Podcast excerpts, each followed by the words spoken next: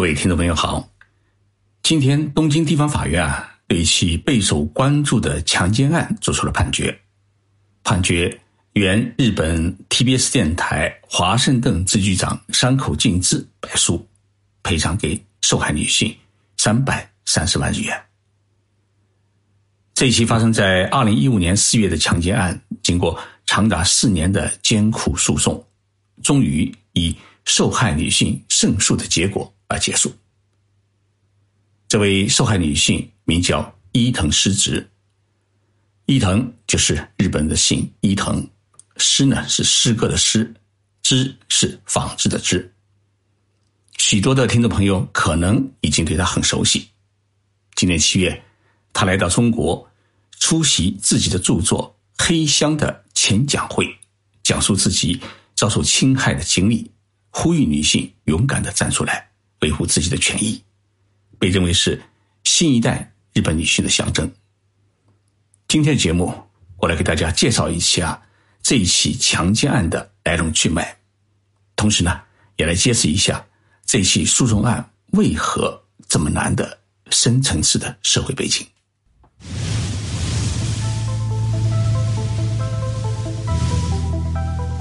任你波涛汹涌，我自静静到来。静说日本，冷静才能说出真相。我是徐宁波，在东京给各位讲述日本故事。这起强奸案的受害者伊藤诗织是一位漂亮的女性，今年呢三十岁。当时还是美国纽约大学新闻系的本科生的伊藤诗织呢，毕业后啊，她一心想当记者。经过朋友的介绍，认识了当时担任 TBS 电台。华盛顿支局长的山口敬之，那么山口敬之呃是五十二岁。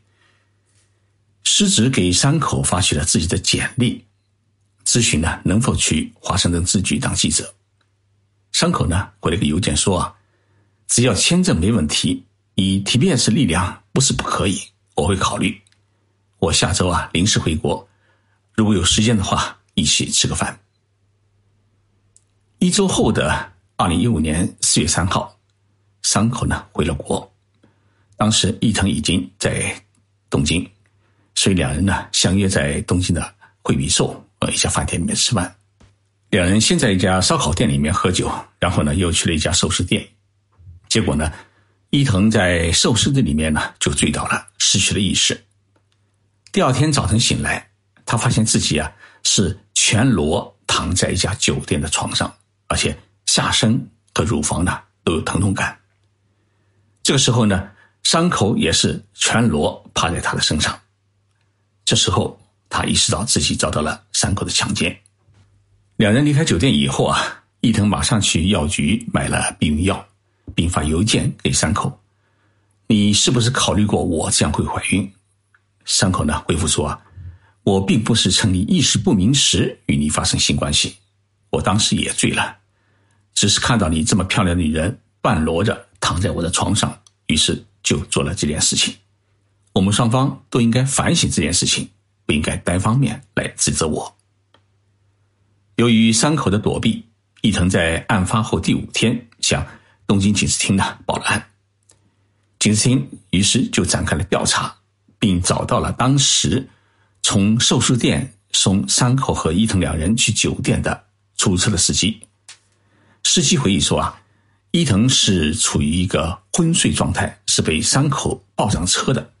那么上车后，伊藤一直在自言自语的说：‘我要去车站。’而山口自己在接受警方调查时说：‘啊，呃，伊藤是自己坐上出租车跟我去去了酒店，但酒店的监控录像也显示，伊藤是被伤口搂抱着走进酒店和房间的。’”警方根据伊藤昏睡的状态，怀疑山口在伊藤喝的酒水里面加了睡眠药，并因此强奸了他。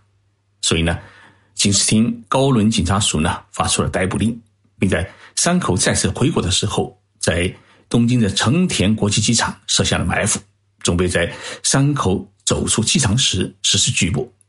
但是，就在山口抵达成田国际机场走向飞机的时候啊。搜查员突然接到了警视厅总部的指示，停止逮捕行动。伊藤随后接到了搜查员从机场打来电话，电话里面说啊，山口从我们跟前走过，我们无能为力。伊藤听了以后呢，他感觉到背后遭遇了强大的势力干扰。根据警视厅刑事部长的指示，负责全国重案调查的警视厅搜查一科接手了这一起普通的强奸案。伊藤说呢。搜查一科找他谈话，希望他与山口寻求私下和解。那么伊藤当然不同意。于是呢，搜查一科以简易起诉的方式向东京地方检察院提出了起诉。结果在二零一六年七月，检察院以证据不足为理由，宣告了不予起诉。山口敬子是何许人物？在日本的新闻界啊，呃，他是一位赫赫有名的记者。大家是否还记得，在二零零七年的九月十二号，安倍首相第一次当首相才一年，他选择在这一天呢宣告辞职。在日本所有的媒体当中啊，最先报道这一辞职消息的，就是当时担任 TBS 电视台驻首相官邸记者的山口。山口也因为这一特殊的功劳，后来升任为华盛顿支局的支局长。山口为何能够预先获得安倍辞职的消息？因为他跟了安倍整整十六年，是安倍身边少有的可以进入安倍家一起喝酒的御用记者。二零一六年，山口出版了一本近距离观察安倍的书，叫《总理》，封面的照片是山口亲自拍的，安倍靠在自己的首相办公桌上打电话。这也是日本社会第一次公开安倍首相办公室的模样。正因为如此，突然下达停止逮捕令，然后决定不被起诉，山口的背后有没有安倍首相或者首相官邸给予的警示性的幕后指示？这也成了当今日本社会最为关注的问题。但是呢，种种迹象显示，安倍首相显然也是躺着中枪。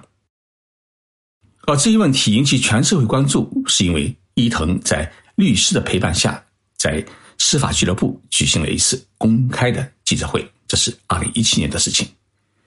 伊藤呢，不仅没有要求电视台给自己的脸打马赛克，而且还公布了自己的姓名，向日本社会公开揭露了这一起强奸案的前因后果，要求检察审查会对山口实施强制起诉。检察审查会是由市民代表组成的，对检察院的一个监察机构，防止检察院是徇私枉法。按照规定，对于检察院决定不予起诉的案件，检察审查会认为有必要起诉的话，可以代替检察院向法院提出起诉。那么伊藤就把伸张正义的希望寄托在了检察审查会身上，也寄托在了社会的舆论上。但是他没有想到的是，这只是漫长征途的开始。此后，在与警察署、司法程序以及大众媒体打交道的过程当中，他遭遇了重重困难，让他意识到，在日本公开谈论性侵害，如同谈论房间里面的大象一样。而发起一场和性侵害有关的诉讼，就是把原本被限定在一个私密的领域里面。不被谈论的事件公之于众，正如负责失职案件的检察官所说：“事件发生在私密空间之内，是一个黑箱。”而作为新闻记者和当事人，伊藤失职越是试图打开黑箱，反而在日本的调查机构和司法体系当中发现了越来越多的黑箱。于是，伊藤写了一本书，叫《黑箱：日本之词》。这本书的出版啊，引起了日本社会的轰动。那么，这本书的中文版也已经在中国出版发行。英国的 BBC 呢，也根据伊藤的经历拍摄了一部电视片。伊藤的受害案引起了全世界的关注。伊藤在接受记者采访时说：“我生活在亚洲社会，生活在日本，我大概能够预想到这类事件发生时人们的反应。”我经历了法律程序上的失败，我的案子被中断，我意识到，对于这类案件，尤其是对性侵害受害者的支持，是多么的稀少零星。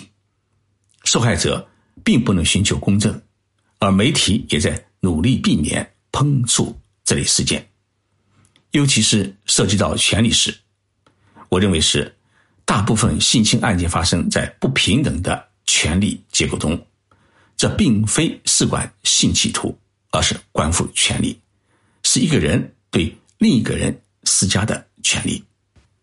伊登说：“我记得在书里啊，我这样写道。”作为在日本长大的女孩，遭受性侵害、遭受性骚扰，构成了我们日常生活的一部分。我当时对一个外国记者讲了这件事情，这篇报道后来被翻译成日文，日本民众看到以后啊，反应是异常的激烈。一些人指责我：“你为什么这么不爱国？”这让我意识到，日本公开谈论性骚扰是一种禁忌。因此，当我决定写这本书，并且决定站出来公开的来谈论这件事的时候，某一种程度上面来说，这对我的私人生活是自杀性的打击。我很难再继续过以前那样的一种平常的生活了。但我对新闻抱有希望，我对日本并不抱有太多的希望。但我相信，故事的讲述能够以某种形式抵达某些人。如果往坏处想，我其实几乎快要放弃我的私人生活了。我在写这本书以及这本书出版的时候，并不知道我的私人生活以后会发生什么样的改变。回用我的经历，我时常在想，确实有两个我的存在：一个我尝试像新闻记者一样提出问题，而另一个我是受害者。这是我的故事。它关于我，但与此同时，让我仅仅作为一个受害者生活和存在，这过于痛苦。我对于说出真相这种新闻理念存有信仰，我质疑很多问题，质疑权威，质疑体制。如果这不是我的信仰，这不是我的职业，我可能会保持沉默。伊藤还表示，我的家庭并不富裕，我来自工人阶级的家庭。我的父母其实很反对我的诉讼，其实我也能够理解他们。说实在，在日本现有的法律体系之下，寻求正义的可能性是微乎其微。你投入多少时间和金钱，都无法确保自己能够得到法律公正的裁决，甚至连一些微小的尊严感都无法获得。我也经常在想，在过去的几年当中，我得到了什么？当然，我得到了我的真相。但从法律角度来说，我不确定。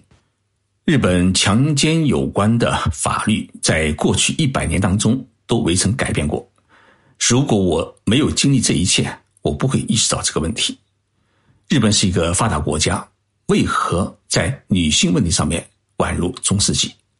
我认为自己有责任来推动修改法律，保护更多的女性不受伤害。在过去几年。伊藤是勇敢的呼吁，站出来讲述自己受害的经历，引起了日本女性的共鸣。他的身边逐渐的出现了许多的志愿者，而伊藤呼吁日本国会修改法律，加大对强奸行为的惩罚力度，也得到了许多国会议员的赞同。今天，当东京地方法院作出判决，判伊藤胜诉，山口必须向伊藤支付。三百三十万元，大约是二十一万元人民币的赔偿金的时候啊，伊藤是举着写有“胜诉”两个字的条幅跑出法院，来到了记者们面前，他流了眼泪。他说：“这一天我等的太长太长了，我今天看到的一切与以前看到的已经不一样。虽然这是一起我自己经历的性暴力案件，但是。”日本社会整体上对于性暴力者的惩罚力度依然不够，所以我们要坚定的来推动明年的刑法修改。持续了四年之久的这起强奸案终于告一段落，伊藤呢已经成为日本女性维权运动的代表人物，受到人们的关注与尊重。在一个男权主义的社会里面，需要更多的受害女性勇敢的站出来，来维护自己的尊严，维护自己的权利。谢谢大家收听这一期的节目。这里播报一个特别通知：我的《静说日本》节目啊，因为加入了喜马拉雅的抢先听活动，使得许多不是会员的听众啊，无法当场收听。我尊重大家的意见，已经向喜马拉雅提出了解除抢先听权益的申请。从下期节目开始啊，恢复以往的状态，作为一项公益节目，让所有的听众朋友在第一时间里面可以收听到这一节目。期盼大家的继续支持。